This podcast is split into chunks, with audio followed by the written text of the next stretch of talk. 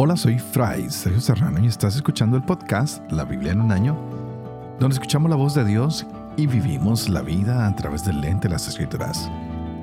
El podcast de la Biblia es presentado por Ascension. Usando la cronología de la Biblia de Great Adventure, leeremos desde Génesis hasta Apocalipsis, descubriendo cómo se desarrolla la historia de la salvación y cómo encajamos en esa historia hoy. Tendremos dos capítulos muy interesantes hoy de Jeremías, el 28 y el 29. Y con esto se van a cerrar todas las profecías que se darán durante el reino de Sedequías. Lo, lo venimos viendo desde el capítulo 21 hasta hoy, hasta hoy. Ya mañana empezaremos lo que son las profecías en cuanto al futuro de las doce tribus y cómo ya es inminente el cautiverio.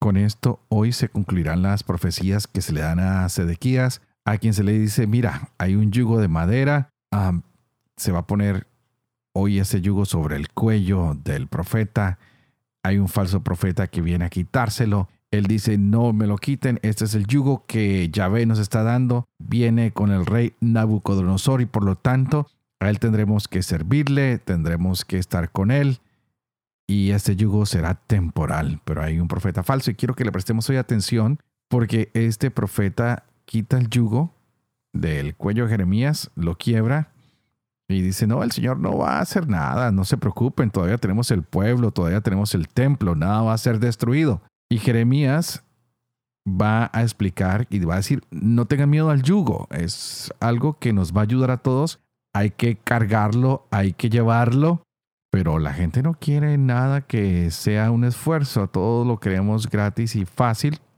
Nabucodonosor vendrá con la espada. ¿Qué va a pasar con el profeta falso? Lo descubriremos hoy. ¿Y para qué sirve este profeta falso? ¿Será que motiva a la gente o no motiva? ¿Quién tendrá la razón? ¿La tendrá este profeta? ¿La tendrá Jeremías? Quiero que prestemos atención porque hay muchos profetas hoy en día que no nos permiten encontrar la enseñanza que a veces traen los malos momentos o el sufrimiento. Todo trae una bendición, hay que buscarla, hay que encontrarla. Culminamos hoy esta pequeña etapa de profecías con un mensaje de esperanza que se le da a los cautivos. Vamos a seguir recibiendo ese ánimo que viene de Jeremías, que le habla al pueblo que está siendo conducido al cautiverio. Tendremos muchas instrucciones que vienen de parte de Jeremías para la gente, pero no les digo más, mejor escuchemos la de la propia boca de Jeremías al leer capítulo 28 y 29, Daniel capítulo 10 y 11, Proverbios 16, del 13 al 16. Este es el día 243. Empecemos. Jeremías capítulo 28 Aquel mismo año, al principio del reinado de Sedecías, rey de Judá, en el año cuarto, en el mes quinto, se dirigió a mí el profeta Hananías, hijo de Azur, que era de Gabaón en el templo de Yahvé, a vista de los sacerdotes y de todo el pueblo, diciendo, Así dice Yahvé Sebaot, el Dios de Israel he quebrado el yugo del rey de Babilonia. Dentro de dos años completos, yo hago devolver a este lugar todos los objetos del templo de Yahvé que el rey de Babilonia, Nabucodonosor, tomó de este lugar y llevó a Babilonia. Y a Jeconías, hijo de Joaquín, rey de Judá, y a todos los deportados de Judá que han ido a Babilonia, yo los hago volver a este lugar, oráculo de Yahvé en cuanto rompa el yugo del rey de Babilonia. Dijo el profeta Jeremías al profeta Hananías a vista de los sacerdotes y de todo el pueblo que estaban parados en el templo de Yahvé. Dijo pues el profeta Jeremías, Amén. Así haga Yahvé.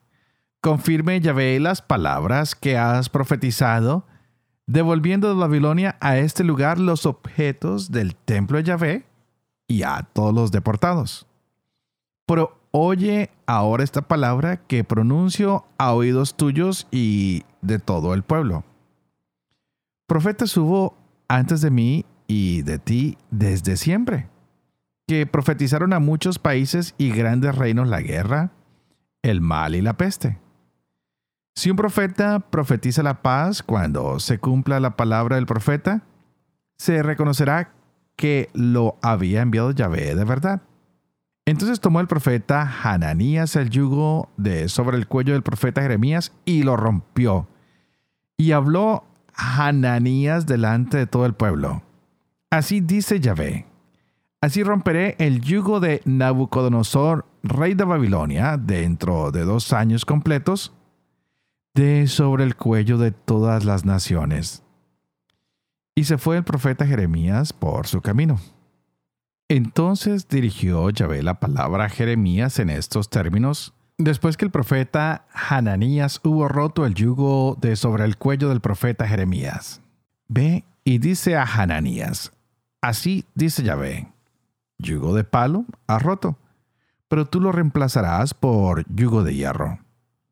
Porque así dice Yahvé Sebaot, el Dios de Israel, yugo de hierro he puesto sobre el cuello de todas estas naciones para que sirvan a Nabucodonosor, rey de Babilonia, y lo servirán. Y también los animales del campo le he dado. Dijo también el profeta Jeremías al profeta Hananías, Oye, Hananías, no te envió Yahvé, y tú has hecho confiar a este pueblo en cosa falsa. Por eso así dice Yahvé he decidido arrojarte de sobre la superficie del suelo. Este año morirás porque rebelión has predicado contra Yahvé. Y murió el profeta Hananías aquel mismo año en el mes séptimo. Este es el tenor de la carta que envió el profeta Jeremías desde Jerusalén al resto de los ancianos de la deportación a los sacerdotes, profetas y pueblo en general que había deportado Nabucodonosor desde Jerusalén a Babilonia.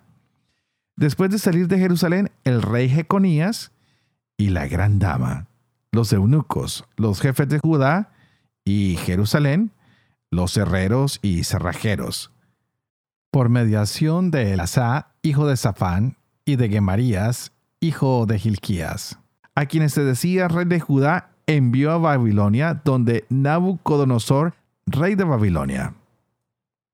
Así dice Yahvé Sebaot, el Dios de Israel, a todos los deportados de Jerusalén a Babilonia. Edifiquen casas y habítenlas. Planten huertos y coman su fruto. Tomen mujeres y engendren hijos e hijas Casen a sus hijos y den sus hijas a maridos para que den a luz hijos e hijas y se multipliquen allí y no disminuyan. Procuren el bien de la ciudad a donde los he deportado y oren por ella a Yahvé, porque su bien será el de ustedes. Así dice Yahvé Sebaot, el Dios de Israel. No los embauquen los profetas que hay entre ustedes, ni sus adivinos, y no hagan caso de sus soñadores que sueñan por cuenta propia, porque falsamente les profetizan en mi nombre. Yo no os he enviado oráculo de Yahvé. Pues así dice Yahvé, al filo de cumplírsele a Babilonia setenta años, yo los visitaré y confirmaré sobre ustedes mi favorable promesa de volverlos a este lugar. Que bien me sé los pensamientos que pienso sobre ustedes, oráculo de Yahvé. Pensamientos de paz y no de desgracia, de darles un porvenir de esperanza. Me invocarán y vendrán a rogarme, y yo los escucharé. Me buscarán y me encontrarán cuando me soliciten de todo corazón. Me dejaré encontrar de ustedes oráculo de Yahvé. Devolveré sus cautivos. Los recogeré a ustedes de todas las naciones y lugares a donde los arrojé. Oráculo de Yahvé. Y los haré tornar al sitio de donde los hice ir desterrados. En cuanto a eso que dicen ustedes, ¿nos ha suscitado Yahvé profetas en Babilonia? Así dice Yahvé del rey que se sienta sobre el solio de David y de todo el pueblo que se asienta en esta ciudad. Sus hermanos que no salieron con ustedes al destierro, así dice Yahvé Sebaot, voy a soltar contra ellos la espada, el hambre y la peste, y los pondré como aquellos higos reventados, tan malos que no se podían comer. Los perseguiré con la espada, el hambre y la peste, y los convertiré en espantajo para todos los reinos de la tierra. Maldición, pasmo, rechifla y oprobio entre todas las naciones a donde los arroje, por cuanto que no oyeron las palabras oráculo de Yahvé, que les envié por mis siervos los profetas asiduamente. Pero ustedes no oyeron. Oráculo de Yahvé. Ustedes, pues, oigan la palabra de Yahvé todos los deportados que envié de Jerusalén a Babilonia. Así dice Yahvé Sebaot, el Dios de Israel, sobre Ahab, hijo de Colayas, y sobre Sedecías, hijo de Maasías, que les profetizan falsamente mi nombre. Voy a entregarlos en manos de Nabucodonosor, rey de Babilonia. Él los herirá ante los ojos de ustedes, y de ellos tomarán esta maldición todos los deportados de Judá que se encuentran en Babilonia. Vuélvate Yahvé como a Sedecías y como a Jab, a quienes asó al fuego el rey de Babilonia, porque obraron con fatuidad en Jerusalén, cometieron adulterio con las mujeres de sus prójimos, y fingieron pronunciar en mi nombre palabras que yo no les mandé. Yo soy sabedor y testigo, oráculo de Yahvé. Semaías, el Naclamita, despachó en su propio nombre cartas a todo el pueblo que hay en Jerusalén, a Sofonías, hijo del sacerdote Maasías, y a todos los sacerdotes diciendo, Yahvé te ha puesto por sacerdote en vez del sacerdote Joadá, como inspector en el templo Yahvé de todos los locos y pseudoprofetas. Tú debes meterlos en los cepos y en el calabozo. Pues entonces, ¿por qué no has sancionado a Jeremías de Anatot que se hace pasar por profeta ante ustedes? Porque en efecto, nos ha enviado a Babilonia un mensaje diciendo, es para largo. Edifiquen casas y habítenlas, planten huertos y coman su fruto. El sacerdote Sofonías leyó esta carta a oídos del profeta Jeremías. Entonces dirigió Yahvé la palabra a Jeremías en estos términos. Envía este mensaje a todos los deportados. Así dice Yahvé respecto a Semaías el Naclamita, por haberles profetizado sin haberlo yo enviado, inspirándoles una falsa seguridad. Sí, por cierto, así dice Yahvé. He decidido castigar a Semaías el Naclamita y a su descendencia no habrá en ella ninguno que se siente en medio de este pueblo, ni que vea el bien que yo haga a mi pueblo. Oráculo de Yahvé, porque predicó la desobediencia a Yahvé.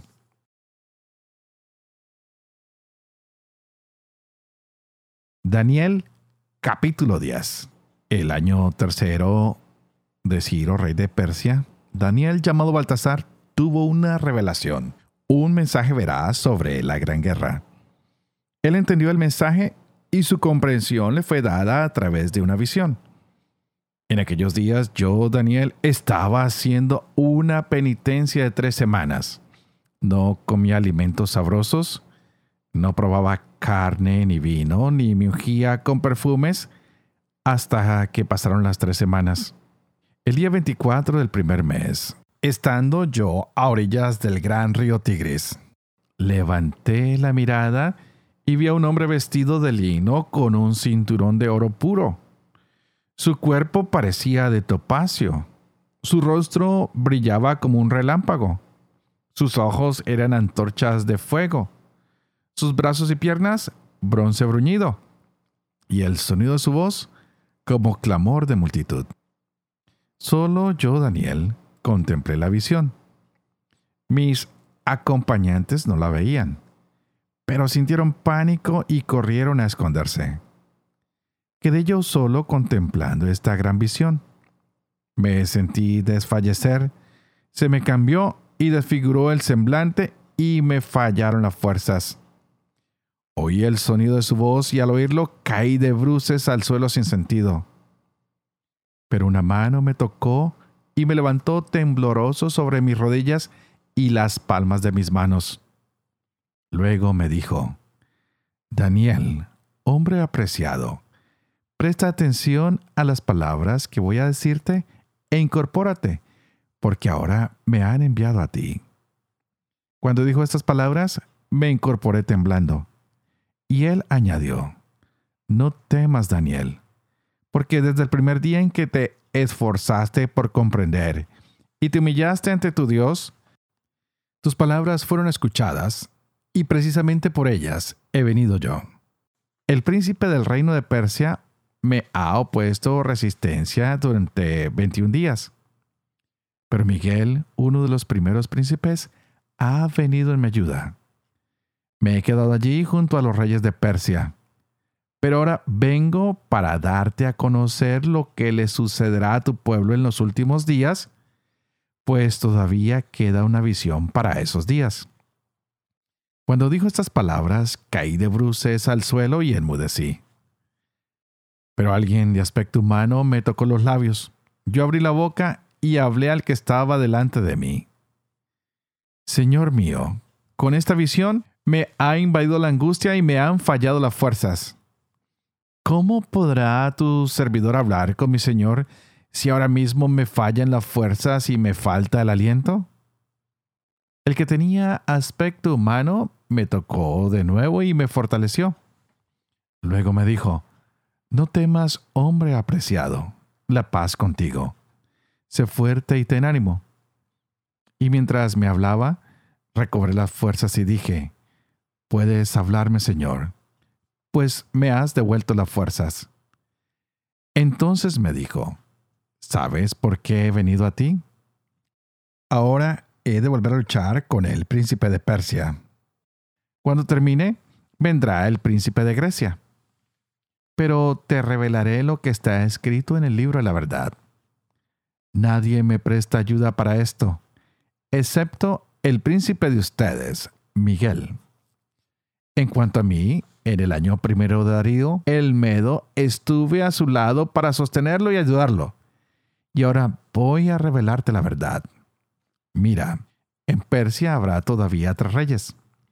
El cuarto será mucho más rico que todos ellos, y cuando aumente su poder gracias a sus riquezas, incitará a todos contra los reinos de Grecia. Entonces surgirá un rey belicoso que extenderá sus dominios y actuará a su antojo. Pero apenas consolidado su reino será dividido y repartido entre los cuatro puntos cardinales, aunque no entre sus descendientes ni con el poderío que él había ejercido, pues su reino se desmoronará y pasará a manos ajenas. El rey del sur se hará fuerte, pero uno de sus generales lo derrotará y ensanchará sus dominios. Al cabo de unos años concertarán una alianza, y la hija del rey del sur acudirá al rey del norte para hacer las paces, pero no conservará su poder ni subsistirá su dinastía, pues ella será entregada junto con su cortejo, su hijo y su protector. Entonces se alzará en su lugar un retoño de sus raíces que atacará al ejército y entrará en la fortaleza del rey del norte, comportándose como vencedor. Y se llevará como botín a Egipto incluso sus dioses, sus estatuas y sus vasos preciosos de plata y oro, y durante algunos años dejará en paz al rey del norte.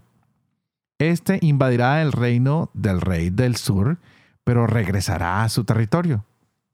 Sus hijos romperán las hostilidades y reunirán ejércitos numerosos, y uno de ellos vendrá y pasará como una inundación.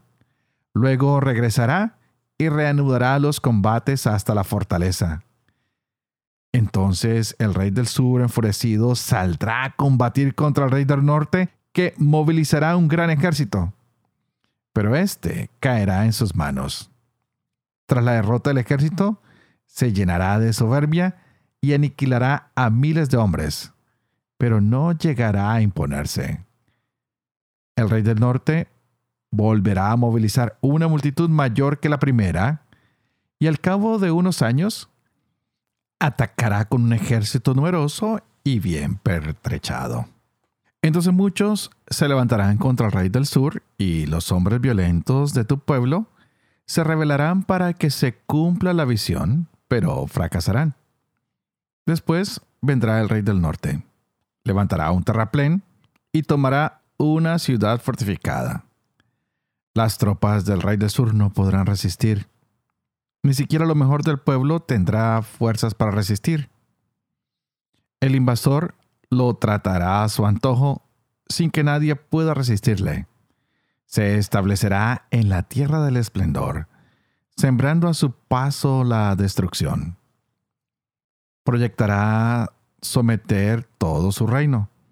Luego hará las paces con él y le dará una de sus hijas como esposa para perderlo. Pero fracasará y no resultará. Luego se dirigirá hacia las islas y conquistará muchas. Pero en general pondrá fin a su afrenta sin que él pueda devolverla. Entonces regresará hacia las fortalezas de su país, pero tropezará y caerá sin dejar rastro. En su lugar surgirá otro rey que enviará un emisario a por el tesoro del reino, pero en poco tiempo perecerá sin arrebatos ni luchas. Le sucederá un miserable sin prerrogativas reales. Llegará por sorpresa y se apoderará del reino a base de intrigas. Los ejércitos invasores se desmoronarán ante él y serán aniquilados, así como el príncipe de la alianza Actuará a traición por medio de sus cómplices y acrecentará su poder con pocos efectivos. Invadirá a placer los territorios fértiles de la provincia y hará lo que no habían hecho ni sus padres ni sus abuelos. Distribuirá entre ellos el botín, los despojos y las riquezas, y hará proyectos contra las fortalezas, aunque por poco tiempo. Concentrará todas sus energías en atacar al rey del sur con un gran ejército. El rey del sur saldrá a la guerra con un ejército muy grande y poderoso, pero no podrá resistir, pues sufrirá conspiraciones. Sus mismos comensales lo arruinarán. Su ejército se verá desbordado y sufrirá numerosas bajas. Ambos reyes, ocultando sus malas intenciones, se sentarán a la misma mesa para decirse mentiras, pero no tendrán éxito porque todavía no será el momento. El rey del norte regresará a su país con muchas riquezas y urdiendo planes contra la Alianza Santa que llevará a cabo al volver a su país. Llegado el momento, volverá a invadir el sur, pero esta vez no será como la anterior. Lo atacarán las naves de los queteos y se retirará acobardado, descargando su rabia contra la Alianza Santa, aunque volverá a tener consideración con los desertores de la Alianza. Enviará fuerzas que profanarán el santuario y la ciudadela, suprimirán el sacrificio permanente e instalarán el ídolo maldito. Corromperá con halagos a los renegados de la alianza, pero la gente del pueblo que reconoce a su Dios se mantendrá firme y pasará a la acción. Los maestros del pueblo instruirán a muchos, pero durante un tiempo habrán de sufrir asesinatos, torturas, prisiones y saqueos. Mientras van cayendo, recibirán poca ayuda y muchos se les unirán con alevosía. Algunos de los maestros sucumbirán, pero servirán para probar, purificar y lavar a otros hasta el momento del fin que aún estará por llegar. El rey actuará a su antojo. Se envalentonará elevándose sobre todos los dioses y dirá cosas increíbles contra el Dios de los dioses. Cosechará éxitos hasta que se haya colmado la cólera, porque lo que está decidido se cumplirá. No tendrá en cuenta a los dioses de sus padres, ni al favorito de las mujeres, ni a ningún otro Dios. pues se creerá superior a todos. En su lugar, glorificará al Dios de las fortalezas con oro, plata, piedras preciosas y joyas. Glorificará a un Dios a quien sus padres no conocieron. Actuará contra las ciudadelas fortificadas con la ayuda de un Dios extranjero y colmará de honores a quienes lo reconozcan, otorgándoles poder sobre multitudes y repartiéndoles tierras en recompensa. En el momento final, lo atacará el rey del sur. El rey del norte se lanzará contra él con carros, jinetes y numerosas naves. Invadirá sus tierras y pasará como una inundación. Después vendrá a la tierra del esplendor, donde perecerán muchos, pero de su poder se librarán Edom, Moab y la mayor parte de los amonitas. Extendrá su poder sobre otros países y ni siquiera Egipto podrá librarse. Se apoderará de los tesoros de oro y plata y de todos los objetos preciosos de Egipto, y libios y nubios seguirán sus pasos. Pero el este y del norte le llegarán noticias alarmantes y partirá enfurecido con ánimo de destruir y exterminar multitudes. Levantará el campamento real entre el mar y el santo monte del esplendor. Pero entonces le sobrevendrá el fin y nadie lo ayudará. Proverbios capítulo 16, versos 13 al 16. El rey aprueba los labios sinceros y ama al que habla rectamente. La cólera del rey es presagio de muerte, pero el hombre sabio la apacigua. El rostro radiante del rey da la vida. Su favor es como nube de lluvia primaveral. Mejor es adquirir sabiduría que oro. Más vale inteligencia que plata. Padre de amor y misericordia, tú que haces elocuente la lengua de los niños, educa también la mía, e infunde en mis labios la gracia de tu bendición. Padre, Hijo y Espíritu Santo. Y a ti te invito para que juntos oremos hoy, para que el Señor se derrame abundantemente en nuestras mentes y en nuestros corazones y así podamos aprender mucho más de Él. ¡Wow! Grandes historias que hemos leído el día de hoy. Profetas falsos que había en Babilonia y que negaron aceptar la carta de Jeremías. No querían que este fuera un mensaje de Dios. Ellos escribieron cartas a Jerusalén alegando que Dios había nombrado un nuevo sacerdote y que deberían acabar con Jeremías, hacerlo callar, que se hiciera algo. Pero ya vemos que Dios siempre sale en defensa de sus elegidos. Y hoy nos muestra que está en contra de estos falsos profetas. Qué hermoso es ver a un Dios que no cambia, que es siempre fiel. A un Dios que busca ayudar a las personas para que éstas se agraden de la presencia que Él tiene en nuestra historia, en nuestras vidas. Ojalá que no nos pase como a los príncipes, a los sacerdotes y profetas del tiempo de Jeremías. Querían escucharse más a ellos mismos que a la voz del Señor. Y por otro lado, quisiera que miráramos un poquito de lo que pasó hoy en el libro de Daniel teníamos el capítulo 10 y 11 que nos muestra a un Daniel que tiene visiones y es con un hombre que está glorificado. Y este hombre tiene un efecto que va transformando la vida de Daniel. Es un mensajero que viene de manera celestial. ¿Quién es? No sabemos. No está identificado.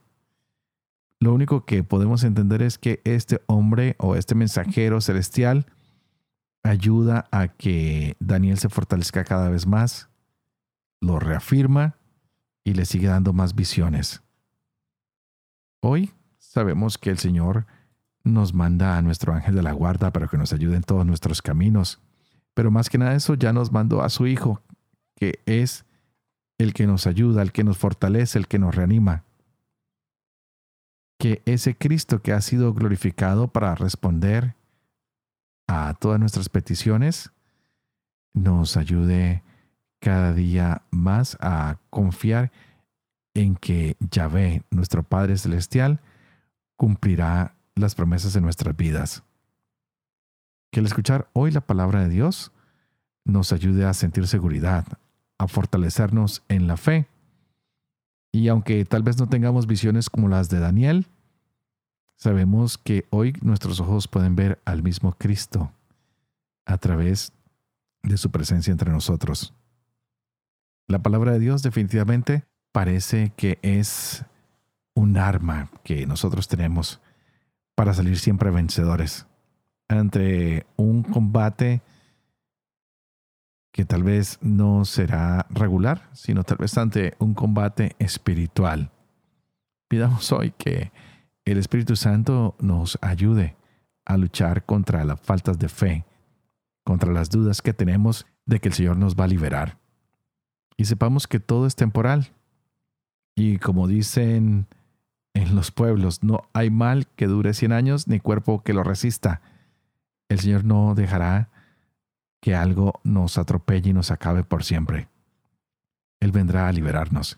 Él quitará los yugos, pero para esto nuevamente tendremos que orar, pedirle a Él, ser pacientes y confiar en que es un Dios liberador que no quiere que nadie sufra, sino que viene a darnos la libertad de los hijos de Dios. Y como siempre, yo oraré por ustedes para que el Señor rompa cualquiera de sus yugos y ustedes oren por mí para que Él haga lo mismo conmigo, para que yo pueda seguir llevando adelante este proyecto de la Biblia en un año, para que yo pueda vivir con fe lo que leo, lo que comparto con ustedes, para que pueda enseñar siempre la verdad y sobre todo para que yo también pueda cumplir lo que he enseñado. Y que la bendición de Dios Toporoso, que es Padre, Hijo y Espíritu Santo, descienda sobre cada uno de ustedes y los acompañe siempre. Que Dios los bendiga.